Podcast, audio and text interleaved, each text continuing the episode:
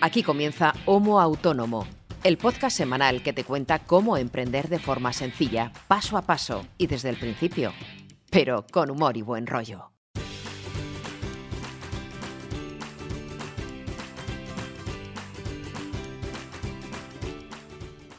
Hola, ¿qué tal? Muy buenas a todos y bienvenidos a este episodio número 75 de Homo Autónomo, el podcast que hacemos dos autónomos para todos los autónomos, ya seas primerizo, veterano, de nuestro país. En el fondo nos da igual que seas primerizo, que seas veterano, que lleves tropecientos años en esto, que hay gente que lleva muchísimos años.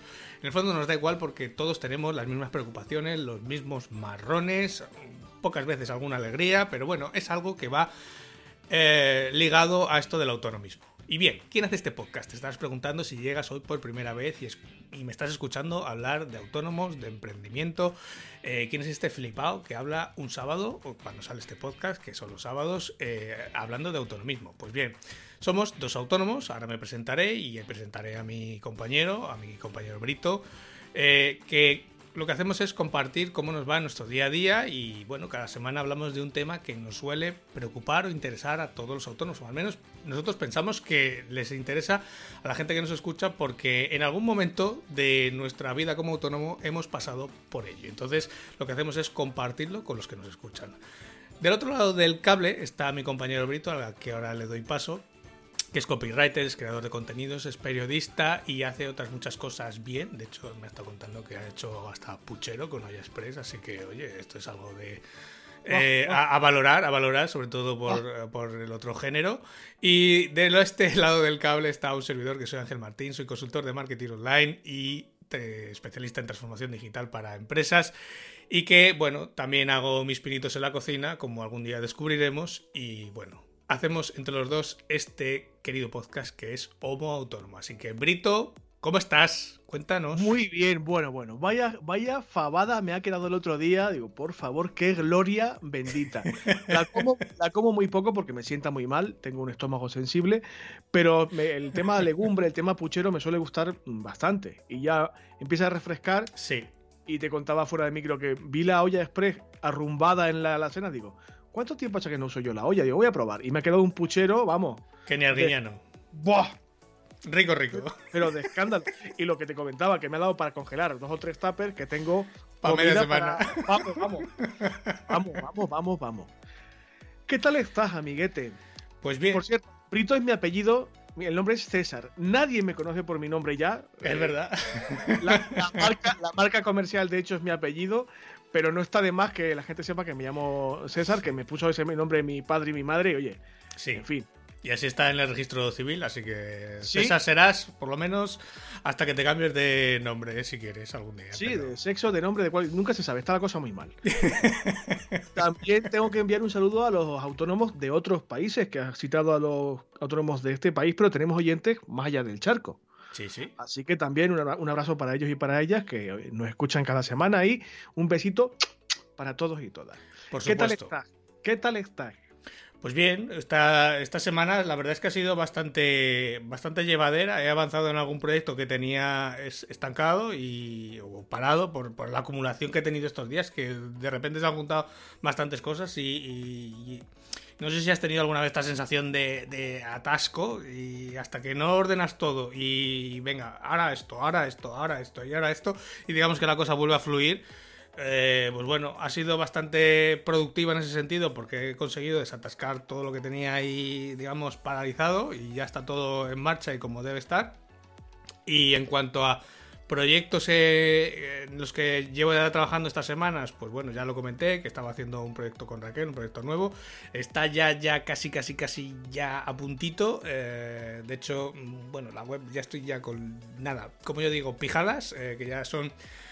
no son imprescindibles, o sea que ya son, mm, digamos, para ponerle el lacito. Pero, pero bueno, yo creo que ya para la semana que viene si llega todo la, toda la mercancía, en este caso, que tiene que llegar, eh, la semana que viene ya levantamos la persiana. Pero, Mm, todavía no levanto las, las, campanas porque como pero... eso ya depende de un tercero y, y, claro, los envíos hay veces que te dicen, no, no, en dos días lo tienes ahí, de repente pasan como 10 días, pues... Pero eh, nos contarás de qué va cuando, cuando, se pueda, sea oficial, ya, ya nos sí, sí, cómo va. Vale, vale. Esa sensación de atasco la he tenido más de una vez. Esta semana me pasaba como a ti, que estaba siendo bastante llevadera. Estoy trabajando mucho y llevaba la semana bien, pero el jueves y el viernes ha sido de eso, de sensación de atasco, tener mucha tarea pendiente y tener que madrugar muchísimo para sacar tarea de mañana, tarea de tarde y estoy muy cansado. O sea, he llevado la semana bien, pero estoy muy, muy cansado. Estoy preparando la formación online, estoy descubriendo que me encanta hacerlo, me apasiona, se me van las horas volando porque me gusta mucho hacerlo. Cuanto más enseño, más me gusta enseñar pero es muy sacrificado, me está sacando muchas horas de trabajo y estoy muy cansado. Y también estoy dedicando más tiempo del habitual a este podcast, lo que estamos haciendo cositas en la trastienda para que el proyecto que sea un poquito mejor, ya os contaremos, y le estoy dedicando algún tiempo a, eso. Y parece que no, pero también te, te come tiempo. Esto es un aviso para quien eh, tenga en mente hacer un podcast o quiera hacer un podcast, que está muy bien, es súper divertido. Ya, ya, veis que Ángel y yo nos lo pasamos muy bien y es eh, muy, muy gratificante la actividad, sinceramente. Y nosotros, por lo menos a mí me pasa, yo nunca pensé que el podcast llegase a donde está ahora mismo. Y eso que somos súper pequeñitos, pero bueno, nos estamos llevando alguna alegría que otra, pero mm, por contrapartida hay que trabajar. Y requiere, requiere mucho compromiso, mucho esfuerzo.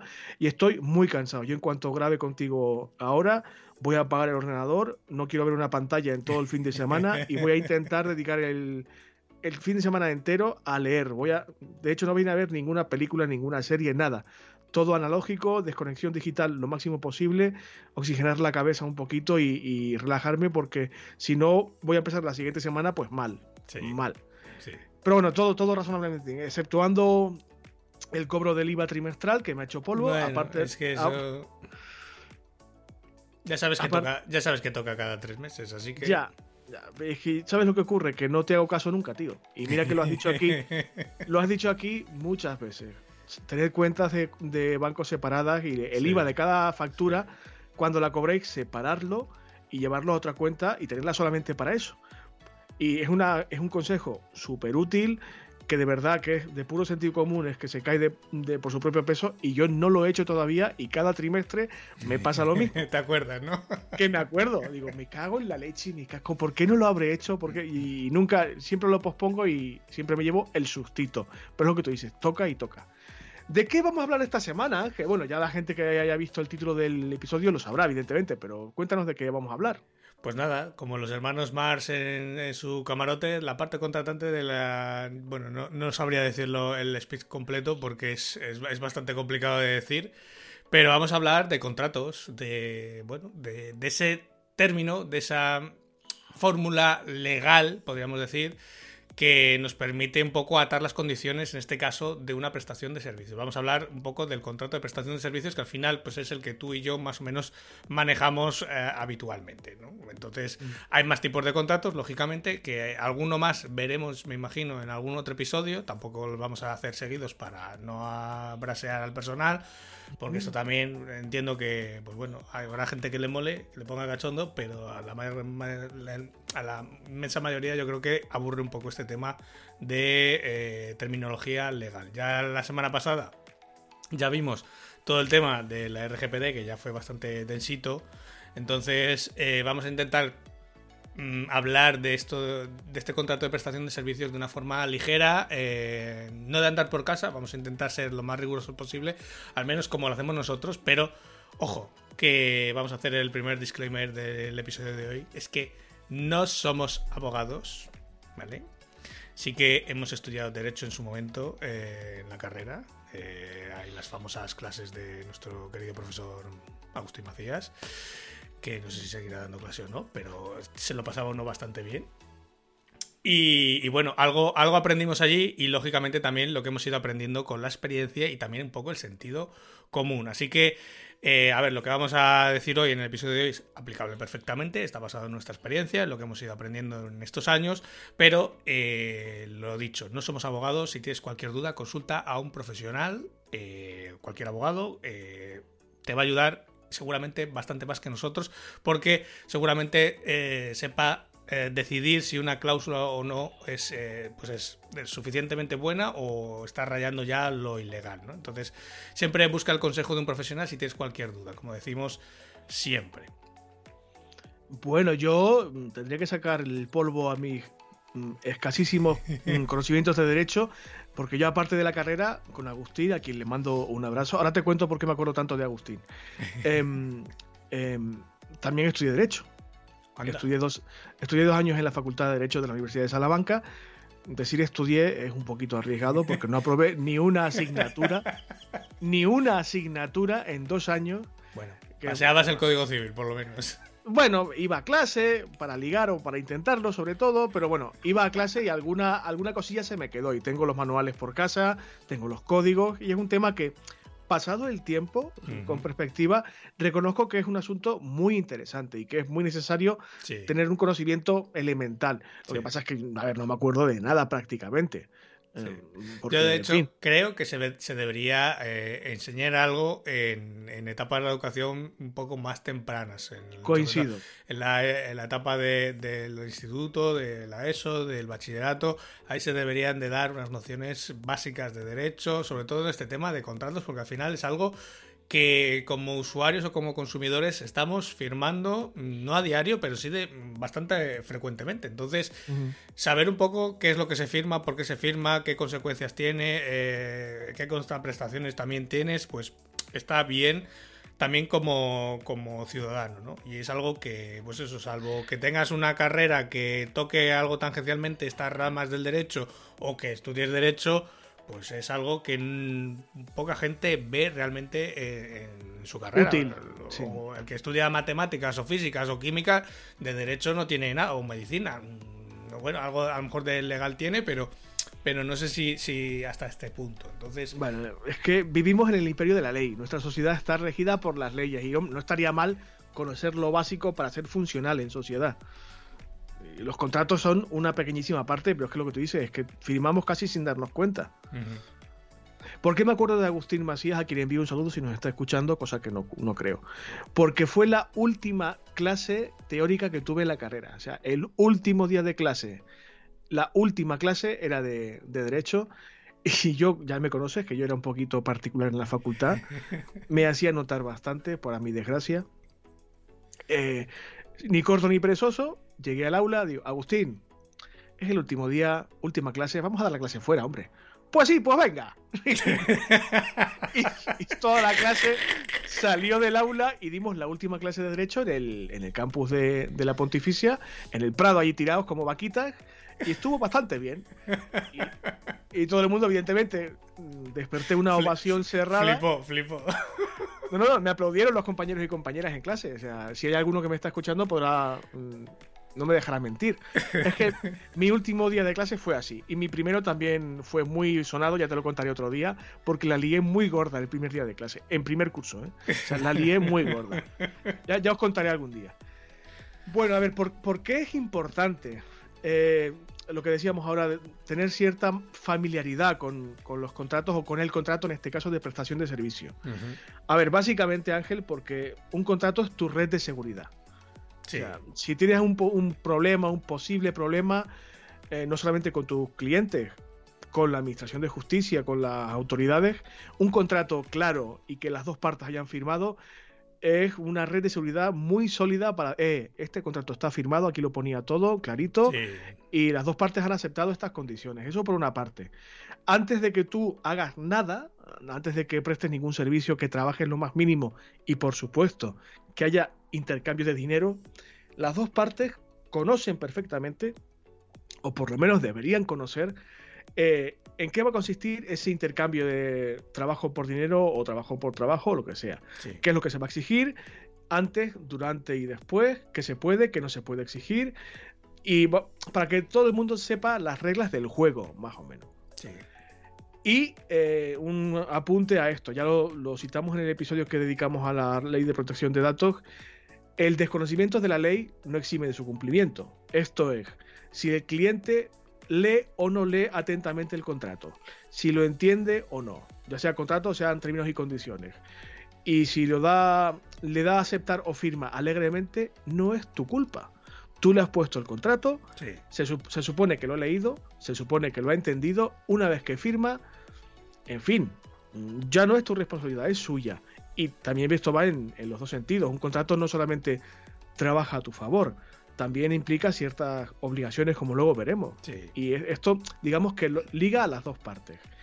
Y por otro lado, mm, trabajar con un contrato sí transmite una cierta imagen de, solidez profesional, de seriedad, de que no eres un cualquiera y que trabajas con cierta, ciertos mínimos de calidad, seriedad, un marco legal eh, estable, sólido y que bueno, que no, que contigo no se puede jugar, entre comillas, por, por explicarlo de alguna forma. Que no es lo mismo, por ejemplo, dar un precio por teléfono o por email que pues eso, que enviar un, contrato, por pequeño que sea la prestación de servicios que se vaya a hacer. Esto es algo, mm, y seguramente muchos de los que nos escuchan, voy a poner el ejemplo muy, muy claro. Cuando te llaman de cualquier operadora que te ofrecen siempre la cojo oferta para mejorar no sé qué condiciones de tu compañía actual, o bueno, si estás con ellos para mejorarte tal, porque te quieres ir y tal. Siempre, eh, yo siempre recurro a la misma fórmula. Digo, vale, muy bien. Digo, está muy bonito todo esto que me estás contando por teléfono Digo, pero ¿me lo mandas por escrito? Por favor, a mi correo electrónico.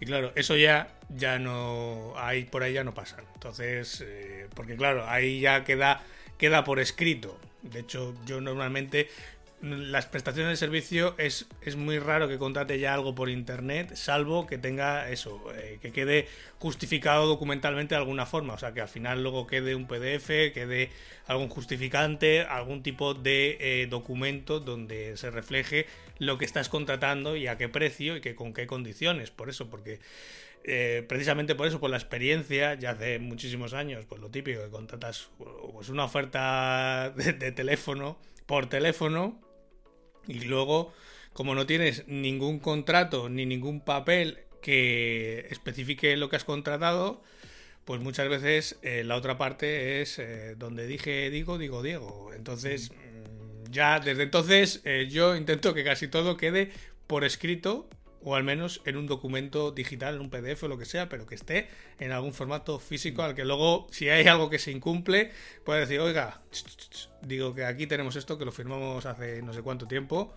Y, y esto es lo que rige, no lo que me estás diciendo ahora. Mm, a ver, técnicamente un contrato puede ser escrito y también oral.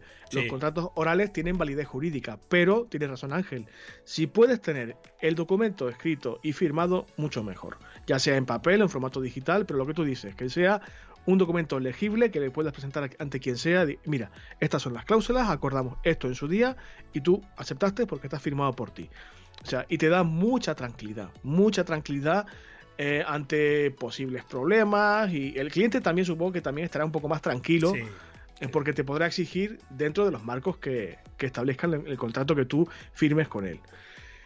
Y bueno, este tema, por cierto, es una propuesta de una de nuestras oyentes, Amaya, que nos explicaba por qué quería hablar de esto y la entiendo porque se dedica al, reportaje social de fotografía y vídeo y es un trabajo que yo conozco bien además, en el que sí es muy habitual firmar un contrato, pero no todo el mundo entiende eh, por qué un reportaje de boda, en este caso, por ejemplo, exige un contrato, por qué los contratos son tan extensos, por qué hay tantas cláusulas que explican tantas cosas con tanto detalle. Luego veremos por qué esto es así.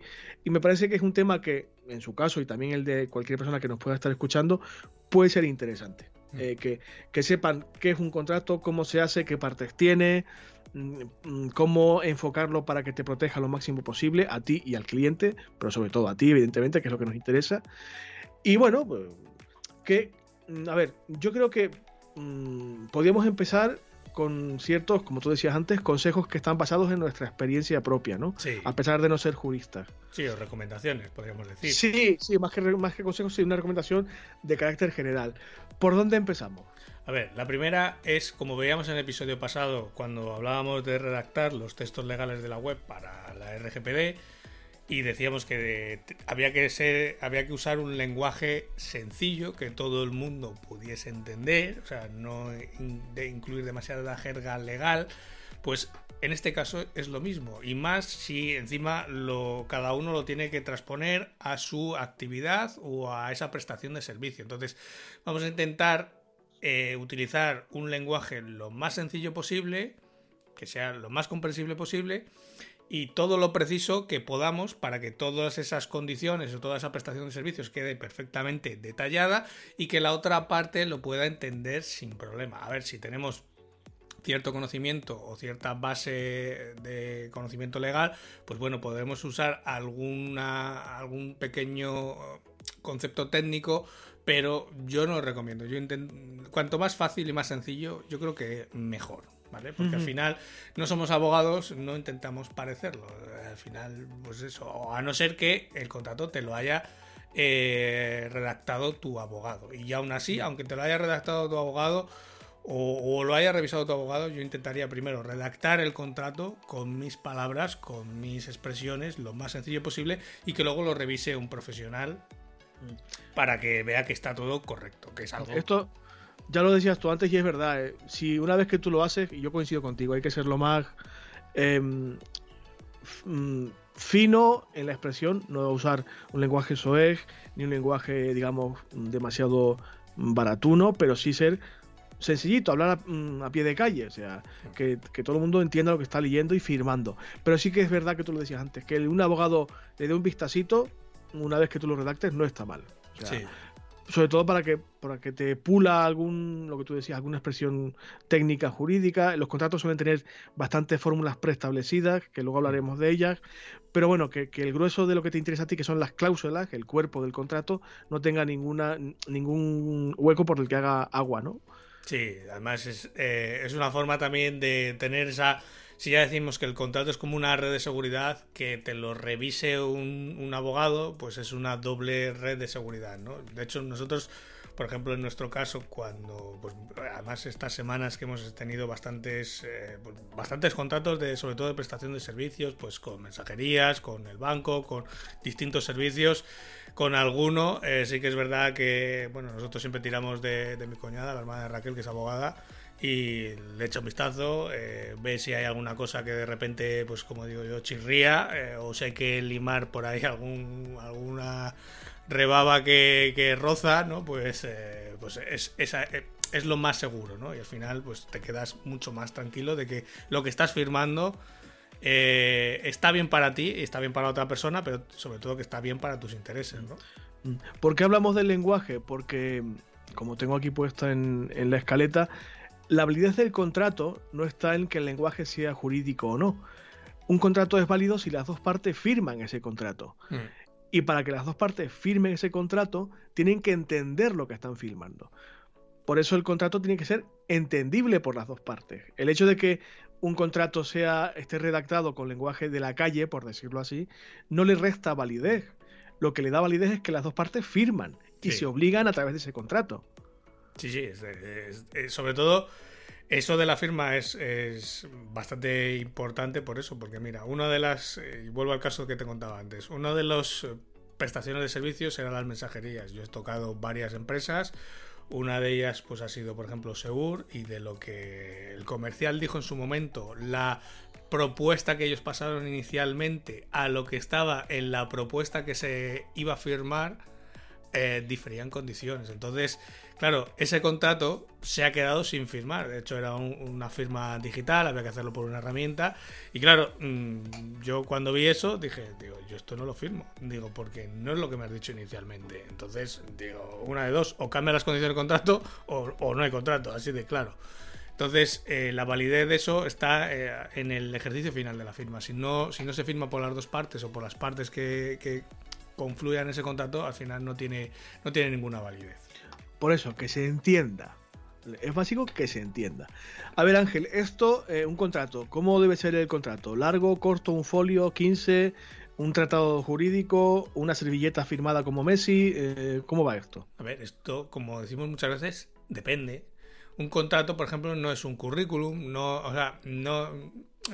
Tiene que ser lo largo que tú necesites para explicar esa prestación de servicios y que la otra persona lo entienda. Si lo puedes explicar en un folio, perfecto. Si lo puedes explicar en cinco folios, pues perfecto. Y si necesitas 15 folios, pues, pues 15 folios. Si es que no, no hay más. De hecho, hay contratos de todo tipo. Eh, Eh, de hecho, esta semana yo he visto contratos de 15 folios, de 2 folios, de, de folio y medio. Eh, claro, si eres capaz y también un poco de, del estilo que tú le apliques luego a ese contrato, pues eso ya es otra, otra historia completamente distinta. No es lo mismo un contrato eh, también con interlineado de uno y medio en cada línea que un contrato con a 10 puntos y con interlineado sencillo. Claro, el texto cabe mucho más en una misma página. Entonces, lo que se necesite para que el servicio se entienda y lógicamente se recojan todas esas cláusulas o todos esos posibles escenarios y que quede claro para las dos partes.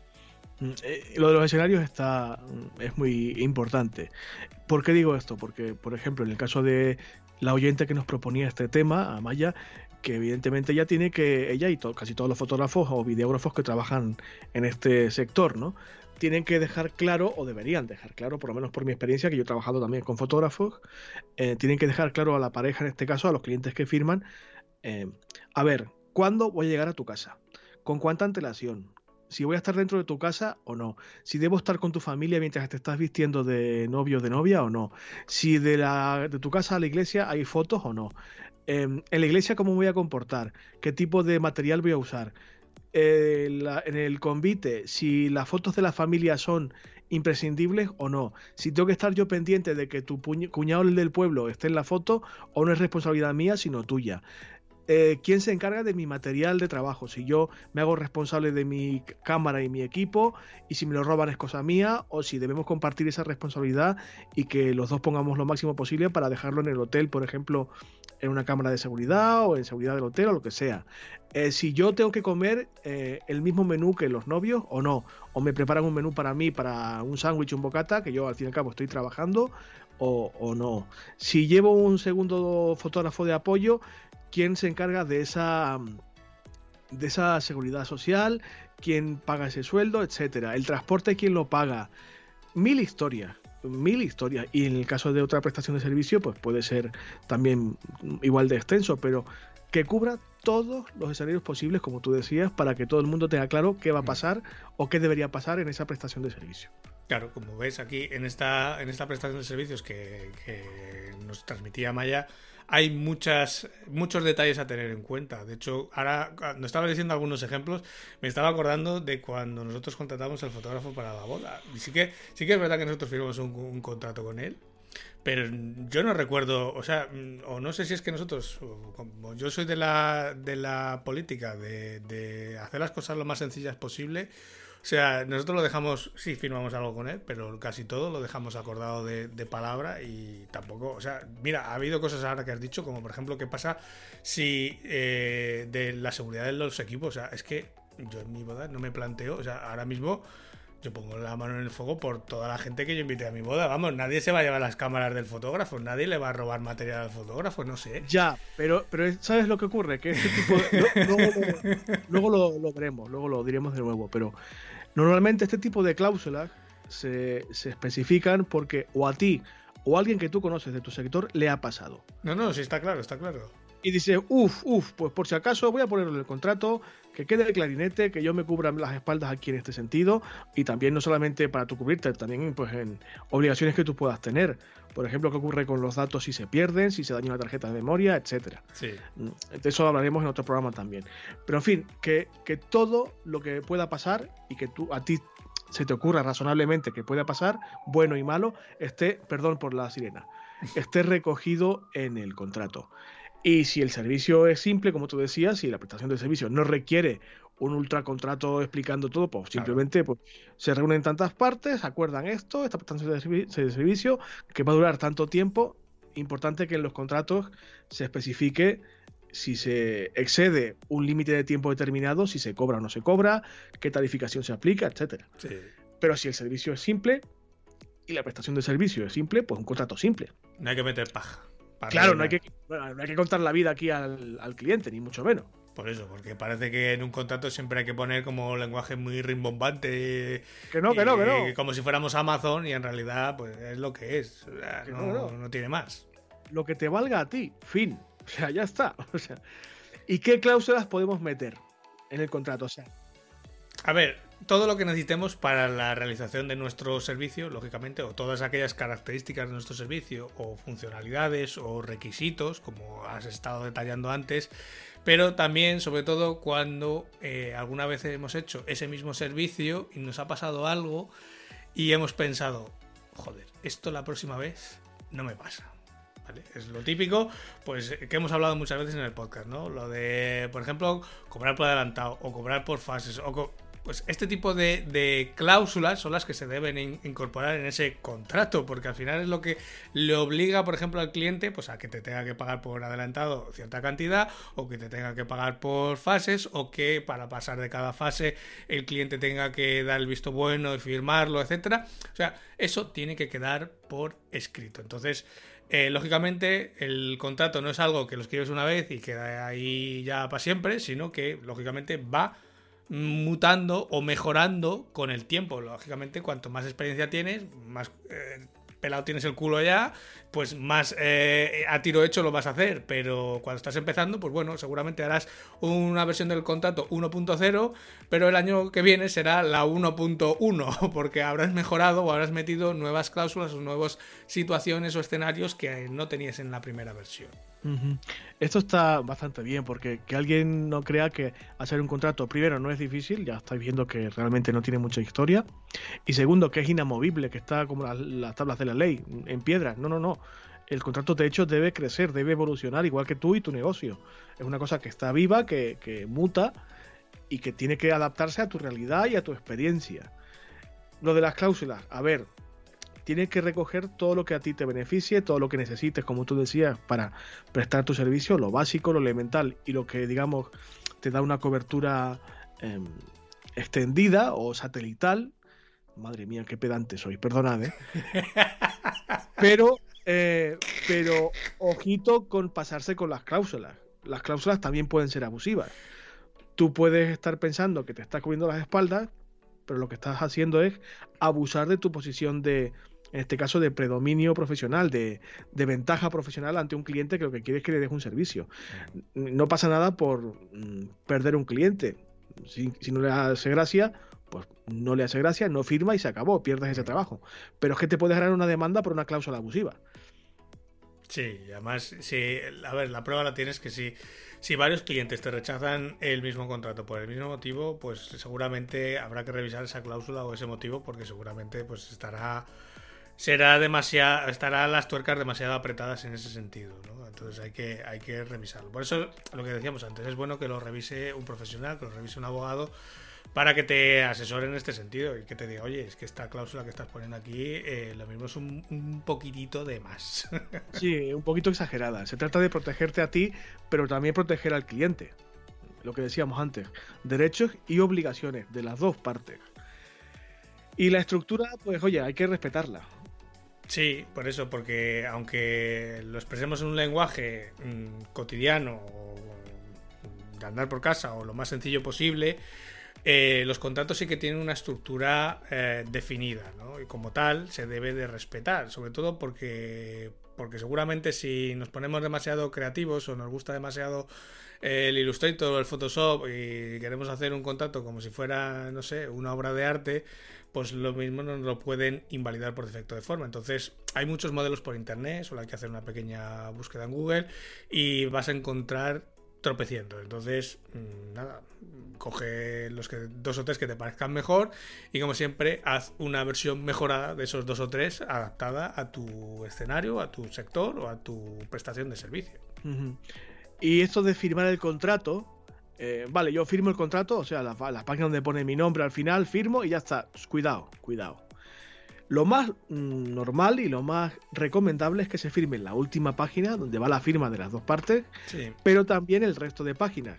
Allí donde haya texto, tiene que haber una firma. Normalmente, para no emborronar el contrato, se suele firmar al margen, en un ladito. Las dos partes firman todas las páginas donde haya texto, por decirlo así. Sí, aparte, de la, aparte de la última firma. Pero ¿sabes por qué? Se firma en todas las páginas. Es evidente. Porque es el consentimiento que estás dando tú como firmante de que has revisado ese texto. De que, has, leído todas las páginas, claro. y si, a ver, si una página tiene dos caras, de texto, pues las dos caras van firmadas. Si tiene una sola cara, pues la cara que tenga texto. Lo que se supone que las partes han tenido que leer, entender. O sea, he leído, lo he entendido, firmo esta página. He leído, he entendido, firmo esta otra página. Parece absurdo, pero es que, pensadlo bien, tiene sentido. Es como el, vale, mm, acepto esta página y lo que en esta página pone. Y al final del todo, das conformidad con tu firma al conjunto del contrato. Sí, sí. Bueno, y cuando hay que firmar, y si hay que, lo decías tú hace un rato, y hay que firmar digitalmente, ¿qué hostias pasa? Porque, en fin, ya sabemos en este país, en España, lo que ocurre con las firmas digitales. Sí, bueno, que es un, es un cachondeo, es un sin Dios todavía, pero, pero, pero bueno, cada vez eh, hay empresas que ya van implementando sus propios eh, sistemas, sus propias herramientas de, de firma digital. Si no, pues bueno, eh, está bien tener uno su propio certificado electrónico que te permita firmar cualquier documento con tu DNI. Esto es un poco, lo hemos hablado muchas veces, es, un, bastante farragoso, es bastante coñazo. Eh, en un alto porcentaje de las veces no funciona a la primera, pero si vas a utilizar este sistema, quizá te ahorre mucho tiempo si logras configurarlo bien todo el tema este del DNI electrónico, el lector, ta, ta, ta, que es un rollo. Si no, pues bueno, lo de siempre, pues un PDF, se lo mandas por correo al cliente, que te lo firme, o sea, que lo imprima, lo firme y te lo escanee y tú pues haces lo mismo y ya está. Es una forma un poco más rudimentaria, pero vale perfectamente igual. Es que hay que asegurarse de que si vas si quieres implementar la firma digital, la firma electrónica, tienes que asegurarte lo que tú decías, que tú tienes la tecnología disponible y funcional para hacerlo. Y que la otra parte también. O sea, que tu cliente tiene su correspondiente certificado, que entiende cómo se firma, que lo sabe hacer o que lo ha hecho antes, para que no haya, digamos, mm, fricciones en ese proceso, que realmente es el importante, el de la firma. Sí. De hecho, hay alguna, hay alguna herramienta online que ya simplifica este proceso, porque, a ver, tú como prestador de servicios sí puedes estar pues todo lo avanzado tecnológicamente que quieras, pues puedes tenerlo implementado, etcétera, pero claro, a lo mejor tu cliente o tu potencial cliente pues ni tiene certificado electrónico, ni tiene el DNI electrónico, ni el lector, ni, ni nada, ni casi por no tener, no puede que no tengan ni un lector de PDFs, entonces es como pedirle peras al olmo. O sea, tú puedes pedir el oro y el moro que si la otra parte eh, al final no tiene cómo firmar, pues te va a dar igual. Sí que hay alguna herramienta por ahí que ya facilita este servicio, aunque todavía no está muy, muy desarrollada y normalmente las que hay son de, pago. Le voy a pegar una revisión porque de esto hay, hay bastante, están saliendo bastantes nuevas, algunas de código abierto y lo vamos a apuntar por ahí para que yo lo revise en algún momento. Y, os damos alternativas para este tipo de, servicios, sobre todo no sé solamente contratos, sino por ejemplo el caso más típico que es eh, abrir un presupuesto y que el cliente lo firme digitalmente, le dé el visto bueno de forma digital, ¿vale? Que el cliente incluso pueda con el ratón o si tiene una tableta con un lápiz, pues pueda firmarlo y, que quede constancia el día, la fecha, o sea, la fecha, la hora y además con una firma de que, oye, que he visto el presupuesto, eh, lo he visto tal día de tal hora y tal día de tal hora le doy el visto bueno, ¿vale? Porque esto también puede ser interesante para muchos. También lanzo aquí el guante a la podcastfera y al universo. Si hay alguna empresa que presta este servicio y quiere que hablemos de su movida en el podcast, pues aquí estamos eh, para hablar del asunto siempre que quieran, para también que la gente entienda cómo es ese producto, ese servicio y que puede facilitar el trámite este de la firma digital, que como tú decías todavía está muy en pañales en este país y que ya va dando algún pasito, pero todavía hace falta. Y si, eh, si hay alguna em, empresa, startup o iniciativa, proyecto que hace esto y le interesa hablar de ello en el podcast, pues oye, que nos lo haga saber, que nosotros encantados. Correcto. ¿Qué más cositas de, los contratos? Ya lo has dicho antes, eh, el tema de, la estructura del contrato. Casi todos los contratos tienen la misma estructura elemental.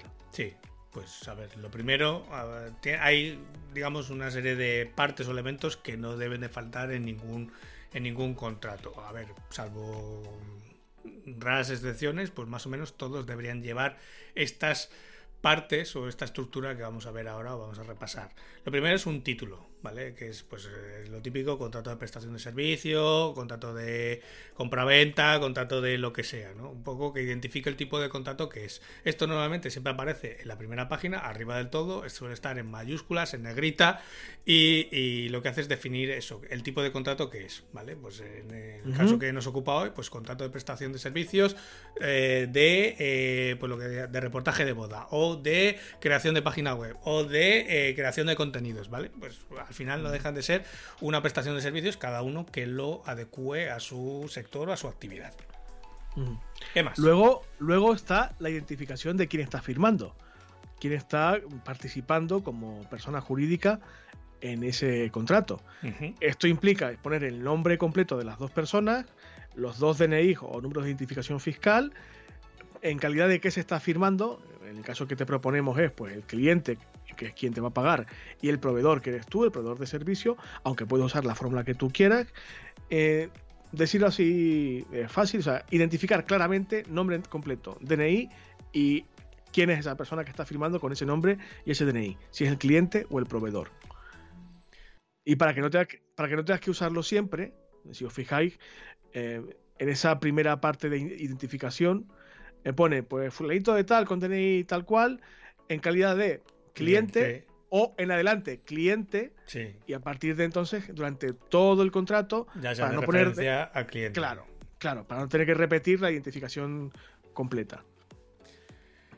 Lo que lo que iba a decir es que luego la siguiente parte fundamental sería el cuerpo del contrato, las cláusulas. Pero a veces, en, dependiendo del tipo de contrato, suele haber otro apartado que son los antecedentes, que es un apartado opcional que a veces se pone porque lo que hace es explicar por qué se llega a la firma de ese contrato, cuál es el objetivo del mismo, el marco legal en el que se rige y pues aquellas instituciones jurídicas o básicamente los juzgados en los que habría que rendir cuentas eh, si hay que dirimir esas diferencias, ¿no? Es lo típico que pues esto este contrato se se resolverá o se decidirá en los juzgados de tal provincia, que suele aparecer en, casi todos los contratos. Y luego está lo que tú decías, el, cuerpo principal o la parte más, más, importante del contrato que es el mondongo, o sea, el conjunto de cláusulas. Eh, todas las condiciones que tú estableces en ese contrato, donde se explica eh, la prestación de servicio con la máxima precisión posible, como hemos dicho al principio, y donde el cliente tiene que leer y entender de qué eh, partes o, digamos qué proceso de prestación de servicio se va a iniciar después de esa firma. ¿Qué va a ocurrir? ¿Qué puede esperarse? ¿Qué le vas a ofrecer tú? ¿Cómo? Plazos, precios, etcétera. Y por supuesto tienen que estar eh, todas las cláusulas numeradas. Primera cláusula, segunda, tercera, con palabra. Yo recomiendo siempre poner primera, la palabra primera, segunda cláusula, no numeritos, y eso, ser lo más específico que se pueda. Si para explicar una cláusula te queda un tocho de texto muy largo, pues sea un poco inteligente y divide en dos, tres o las cláusulas que hagan falta para que sea sobre todo más fácil de leer, más, más entendible, más, más ligero y no tengas un tocho inmenso que también intimida mucho a la hora de leer. Y nada, ya lo último sería pues la, bueno, la fórmula final, digamos, ese texto que aparece siempre al final, que es, digamos, para darle esa redondez al contrato, para dejarlo en bonito, ¿no? Pues que al final es lo que vienes a resumir, pues reunidos eh, en tal día, tal hora, eh, o sea, tal día, en tal sitio, fulanito de tal en calidad de cliente y menganito de tal en calidad de proveedor, firman este contrato de prestación de servicio, bla, bla, bla, bla, ¿no? Un poco darle el sentido al contrato o el cierre a ese contrato. Mm.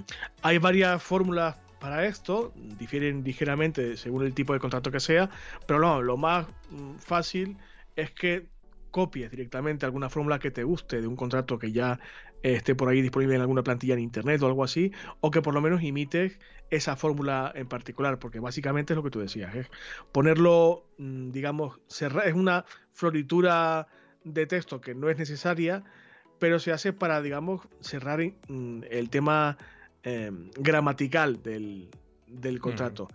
Eh, habiendo sido habiendo estado reunidos eh, las ambas partes, conforme se reconocen capacidad legal para actuar, eh, reconocen haber entendido las cláusulas de este contrato, bla, bla, bla. hay mil fórmulas. Te recomendamos que busques por ahí alguna plantilla para que sepas de qué estamos hablando y que si te viene bien, pues o copies o imites lo máximo posible esa fórmula que a ti te puede venir bien. Y luego ya, pues la fecha, ¿no? De cuándo se firma. Y la firma, y su DNI la fecha, la firma y los nombres de nuevo al final y, fuera. Pues yo creo que pues, estaría, si, hay que resumir lo que hemos dicho de forma muy muy rápida y sin mucha historia, ¿cómo se podría resumir? Pues bueno, como hemos dicho muchas veces, eh, no se puede ir sin contrato por la vida o sin términos legales, sin condiciones, ¿no? Al final hay que dar un marco de base o una base al cliente para que sepa a lo que se atiene, ¿no? Porque al final, si no lo defines en ninguna parte, pues al final anchas Castilla, como le dice el refrán, ¿no? Al final podrías hacer de tu capa un sallo y hacer lo que quisieras, ¿no? Entonces hay que poner una serie de límites o de marcos a tu prestación de servicios, por, precisamente por eso, para cubrirte las espaldas tú y también para que el cliente se sienta protegido por eso, para que no vayas a hacer eh, precisamente eso, donde dijiste digo, ahora dices Diego. Entonces, hay que, hay que hacer o bien un contrato o bien unos términos legales o al menos unas condiciones que le den una referencia al cliente y sobre todo una seguridad a ti como profesional. Correcto. ¿Qué más? Pues que cuando lo redactes, y uses tus expresiones, y uses tus cláusulas, y uses tu lenguaje, siempre que le eche un vistazo a alguien que sepa de contratos. Todo el mundo al final pues sabe de algún abogado, o tiene en la familia algún abogado, o, si no lo tienes, pues bueno, eh, búscate uno, que nunca está de más tener uno ah, cerca, o por lo menos el contacto, pues algún día pasa algo, ¿no? Y que lo revise y que te diga si está eh, todo correcto y conforme a la ley, ¿no? Para ver, eso es lo que decíamos antes, que ninguna cláusula se va de madre o que en algún sitio te quedas desprotegido o que el cliente se queda desprotegido, ¿no? Entonces, pues, pues sobre todo eso, que le eche un vistazo para que cumpla la legalidad vigente. Y lo último, la última recomendación era lo que decíamos antes, ¿no? Que las cláusulas se van añadiendo a medida que vas ganando experiencia y cuando te pasa algo que no quieres que te vuelva a pasar, pues es lo que vas incorporando a los nuevos contratos, ¿no? Pues eso, irlos revisando y modificando, pues cada vez que te pasa una de estas, o si no, cada año, pues bueno, darles una vuelta, ver que sigue todo, eh, pues como necesitas que sigan, o sea, que están actualizados, que están correctos y ya está. Simplemente con estas tres recomendaciones yo creo que es bastante de sentido común, pero bueno, oye, menos es nada, ¿no? De nuevo perdeo por la ambulancia, lo siento mucho. Em, vale, sobre todo, eh, no tener miedo a dedicarle... A ver, abogados hay como setas. Gracias a Dios hay por todas partes. Pero si por lo que sea no conoces a un abogado, joder, pues paga un dinerito y que le eche un ojito a tu contrato, que de verdad que vas a ganar en mucha tranquilidad. Es un dinero muy bien invertido. Y no te, no te, olvides tampoco de que en el contrato hay que especificar eh, las condiciones legales o digamos el marco legal que atañe a los datos personales también, del cual hemos hablado en otro episodio eh, del podcast, el 74 si no me equivoco. Aquí es un buen momento para especificar eh, cómo te acoges al Reglamento General de Protección de Datos, aunque sea brevemente, o remitiendo a la ley directamente. Pero bueno, aquí también es un buen espacio para que el cliente dé su conformidad al tratamiento de los datos. Salvo que por lo que sea tú quieras establecer un, un documento o un formulario de conformidad de protección de datos separada al contrato, que también es viable, pero bueno, si quieres puedes meterlo aquí también. Esto estaría más o menos visto para sentencia, ¿no, Ángel? Y nunca mejor dicho, en este caso. Sí, ay, fíjate, no me he dado cuenta. si, es que, si, es que, si es que estoy finísimo, estoy finísimo. Tienes aquí un consejito en el guion que quieres compartir con nosotros. Vamos, si quieres darle una, una separadita con esta mm, eh, máscara de separación que a mí me gusta tantísimo. Nos cuentas de qué va esta movida y vamos a ir cerrando el paquete que se nos ha hecho un poco tarde de nuevo. Venga, vamos a ello.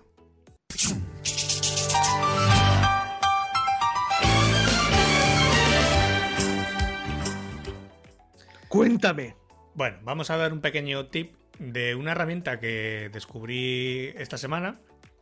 Eh, pues bueno, en una de esas acciones que necesitaba para el proyecto que os he comentado al principio del programa que estoy haciendo con mi mujer, Pues bueno, una de las cosas que necesitábamos era eh, hacer un listado de potenciales clientes. ¿vale? Esto hay muchas formas de hacerlo. Cada uno puede tener la fórmula que quiera, pero lo más habitual o lo que normalmente recurre la gente pues es a buscar en Google y copiar y pegar, ¿no? O buscar en Google Maps y copiar y pegar, pues el tipo de clientes o los tipos de negocios que a ti te interesan para esa actividad, ¿no? Pues al final un listado de clientes, punto. Su nombre, su dirección, su teléfono y, nada, cuatro datos más, que es al final para tener un listado con el que empezar a arrancar una labor comercial. Claro, esto fue un domingo por la tarde, y yo, un domingo por la tarde, pues como comprenderán, no tenía muchas ganas de pasarme el domingo por la tarde copiando y pegando datos, porque además eran tropecientos. Y digo, esto tiene que haber una forma mucho más rápida de hacerlo. Entonces busqué un poco por internet, porque sí que he recordado que alguna, alguna herramienta que yo había usado en su momento, pero la que yo usaba en su momento no la, no la he vuelto a encontrar y encontré esta otra, que es seobots.io. Eh, .io para en castellano que no es más que eh, son una serie de bots, de robots, que te hacen esta serie de tareas de scrapping o de recopilación de información, ¿vale? Así que es cierto que en esta página vais a encontrar, pues eso, herramientas para recopilar datos de YouTube, de LinkedIn, de propio buscador de Google, de Google Maps, de datos de Analytics, de Twitter, o sea, tiene distintos bots, ¿no? Y al final esto, pues yo eh, hice, yo lo que necesitaba era que recopilase datos de Google Maps, pues eh, al final lo que haces es que le dices una consulta de búsqueda, la que tú quieras, el tipo de negocio que tú quieras, le dices cuántos quieres, esto va por una serie como de créditos, pero vamos, creo que pagué 7 dólares y me descargué como del orden de 500 o 600 registros, o sea que es más que suficiente. creo que para arrancar tenemos ahí un listado más que suficiente de momento. Entonces, creo que los 7 dólares que pagué y todavía creo que tengo crédito para sacar otros como 400 o 500 más. O sea que es que es relativamente barato. Y esto te lo vuelca en un Excel o en una hoja de cálculo de Google Sheet. Y oye, la más de bonito, la más de cuco y la más de rápido sobre todo y eficiente. Entonces, para todo aquel que esté buscando, pues eso, cómo sacar datos así de Internet de forma rápida, ordenada, en un formato estructurado, eh, oye, pegarle una, una revisión porque eso se puede usar también de forma gratuita, sí que te da muy poquitos registros para que probáis cómo va, pero eh, en cuanto le veáis el potencial y si alguno lo necesita por eso, para hacer algún listado de algo, que necesite eso, la típica fórmula de copiar y pegar de un lado y de otro, pues mira, esto es bastante más rápido y bastante más sencillo. Cuando me lo estabas contando fuera de micrófono, pensé, digo, ¿por qué no me extraña nada que Ángel recurra a la automatización de tareas aburridas y sin mucho sentido hacerla manualmente. Si sois oyentes fieles de este programa, sabéis que Ángel es un usuario masivo de este tipo de herramientas y protocolos de automatización porque le hacen la vida más fácil, evidentemente. Y es que es así, es que es tontería hacerlo a mano cuando se puede hacer automáticamente. Y digo, ¿por qué no me extraña nada que hayas dicho esto? Además, que la frase que usa siempre es la misma esto tiene que haber alguna forma de hacerlo mejor y más rápido. A ver, ¿dónde lo encuentro? Pues nada, bots of SEO. Ya, eh, bots por, SEO, perdón. Vamos a poner el enlace en, la web, como siempre, para que le echéis un vistacito. ¿Alguna cosita más, amiguete? Pues eh, tengo por ahí alguna otra herramienta, pero me la voy a dejar hasta la semana que viene, que le tengo que probar alguna un poquito más sobre el tema de eh, opiniones y las reviews, en, sobre todo en e-commerce.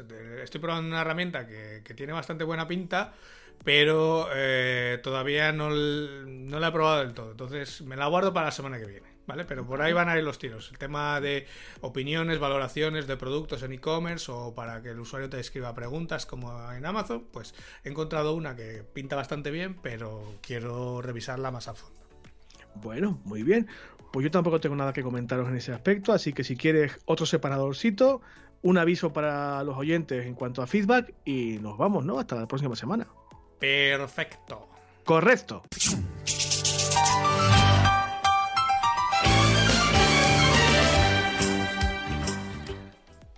Resulta de que, si estáis atentos a las redes o pertenecéis al grupo de oyentes que está en el canal de Telegram, en el grupo de Telegram, sabréis que llevamos unos días pidiendo que nos enviéis dudas o preguntas que tengan que ver con los seguros.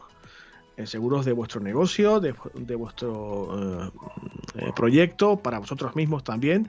Que, a ver, hay que asegurarse que nos pueden pasar cositas. Y si no, preguntarle un tal coronavirus, ¿qué tal va? Y eh, vamos a recibir la visita de un profesional de este sector para que nos explique de qué va esta historia. Pero para eso tenemos que recabar vuestras preguntas primero.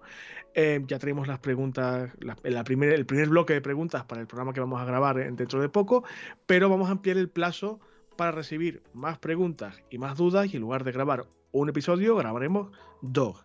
Así que si se os ha ido el plazo para enviar preguntas, ay, tenía una pregunta que hacer, se me ha olvidado. No, no os preocupéis. Podéis seguir enviándolas a través de las vías de contacto habituales. Sí, el formulario de contacto Perdón, sí. Y, lo mismo a raíz de, escuchar ese primer episodio, a la gente le surgen más dudas. O sea que... Claro, claro, por eso lo digo, que una vez que si habéis mandado una pregunta o escucháis y, ay, pues, ¿y por qué no han hablado de esto? Pues voy a preguntar sobre esto. Pues podéis seguir haciéndolo desde ahora mismo y hasta que grabemos el primer episodio eh, dedicado a este tema a través del formulario de contacto de la web, los correos ángel arroba y césar arroba las redes sociales y, no creo que y bueno, sí, el canal de Telegram sí está ahí eh, metido. Somos poquitos todavía, pero ya estamos siendo un poquito más activos que habitualmente. Así pero intensos. Sí, sí, se está, empezando a mover un poquito el tema. Somos muy, muy poquitos todavía. En redes tampoco somos muchísimos, pero bueno, vamos a intentar crecer poquito a poco. Básicamente era esto, que si queréis seguir mandando preguntas, que podéis hacerlo. De seguro y de cualquier otra cosa, ¿eh? También podéis seguir preguntándonos cositas a nosotros, mm, proponiendo temas, diciéndonos cosas buenas y malas del podcast, comentándonos cómo podemos mejorar, lo que queráis. Las vías de contacto están siempre abiertas. Y esto sería todo, compañero. Pues nada, hasta aquí el programa de hoy. ¿Ves? Hoy, hoy no nos vamos a ir de la hora. Vamos ah, bien. Hombre, después de la turra máxima de la semana pasada, que batimos yo creo que todos los récords hasta ahora, eh, está bien uno que bajemos de una hora. Pues espérate, espérate que ha habido oyentes que nos han dicho que se les ha hecho corto. ¿Qué? ¿Cómo te quedas? Ostras, pues no sé yo si aguanto ya más rato hablando, ¿eh? Porque el otro día ya con la garganta, eh, el sábado por la tarde estuve un poco ronco. Me han dicho específicamente, pues iba en el metro y se me hizo cortísimo. Digo, pero bueno. Pues pero... Pues, sí que, pues sí que iba lejos en el metro. pero criatura, ¿Cómo es posible? Pues sí, pues sí. Y mira que es densito, pero me puse a escuchar y. Oh, es que sois tan buenos. A ver, que nos quiere mucho este oyente en particular. Pero... Porque se me hizo cortísimo que digo, ay, pues qué, qué, rápido se me ha ido. Digo, joder, hablando de ley de protección de datos. Madre mía. ¿Cómo están las cabezas? Si es que no estamos, si es que no estamos bien. Si es que no, no estamos bien. Que el coronavirus acabe con nosotros ya, por favor. O sea, que, que, no, que no nos haga sufrir más. Que no estamos bien. Así que nada. Se acabó el tema.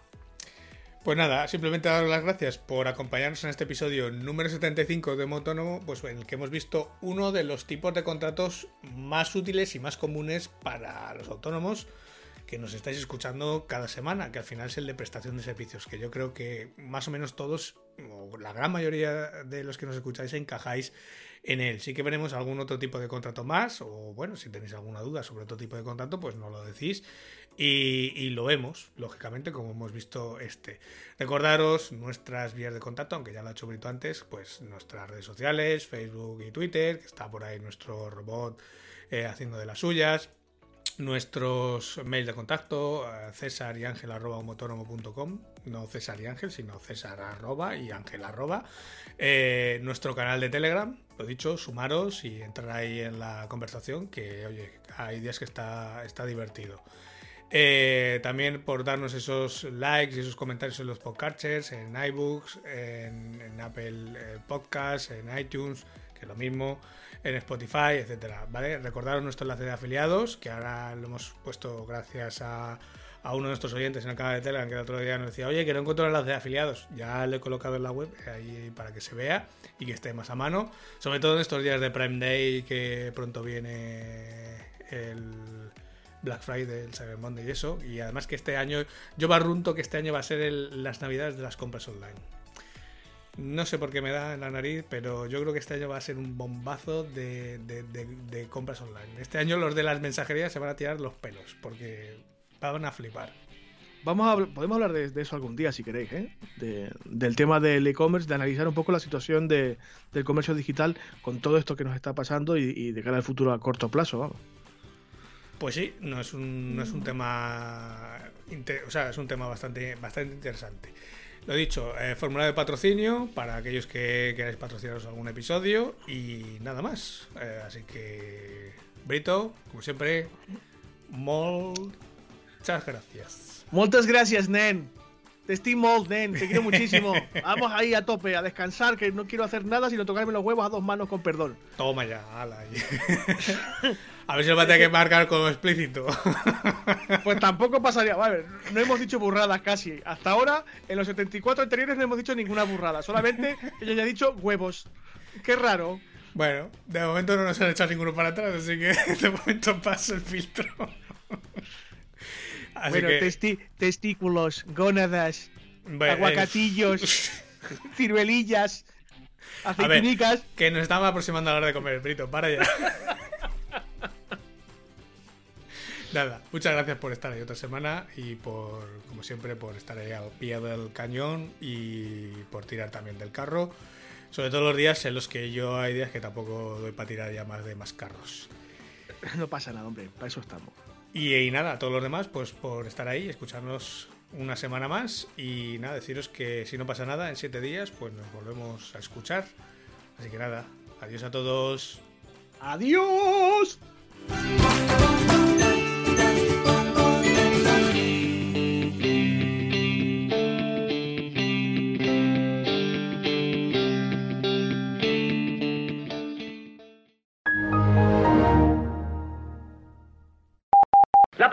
De la primera parte será considerada como la parte contratante de la primera parte. ¿Qué tal? Está muy bien, ¿eh? No, eso no está bien. ¿Por qué no está bien? No lo sé, quisiera volver a oírlo. Dice que la parte contratante de la primera parte será considerada como la parte contratante de la primera parte. Sí, sí, esta vez parece que suena mejor. A todo se acostumbra uno. Si usted quiere, lo leo otra vez. Eh, tan solo la primera parte. ¿Sobre la parte contratante de la primera parte? No, solo la parte de la parte contratante de la primera parte. Dice que la parte contratante de la primera parte será considerada como la parte contratante de la primera parte. Y la parte contratante de la primera parte será considerada en este contrato. Oiga, ¿por qué hemos de pelearnos por una tontería como esta? La cortamos. Sí, es demasiado largo.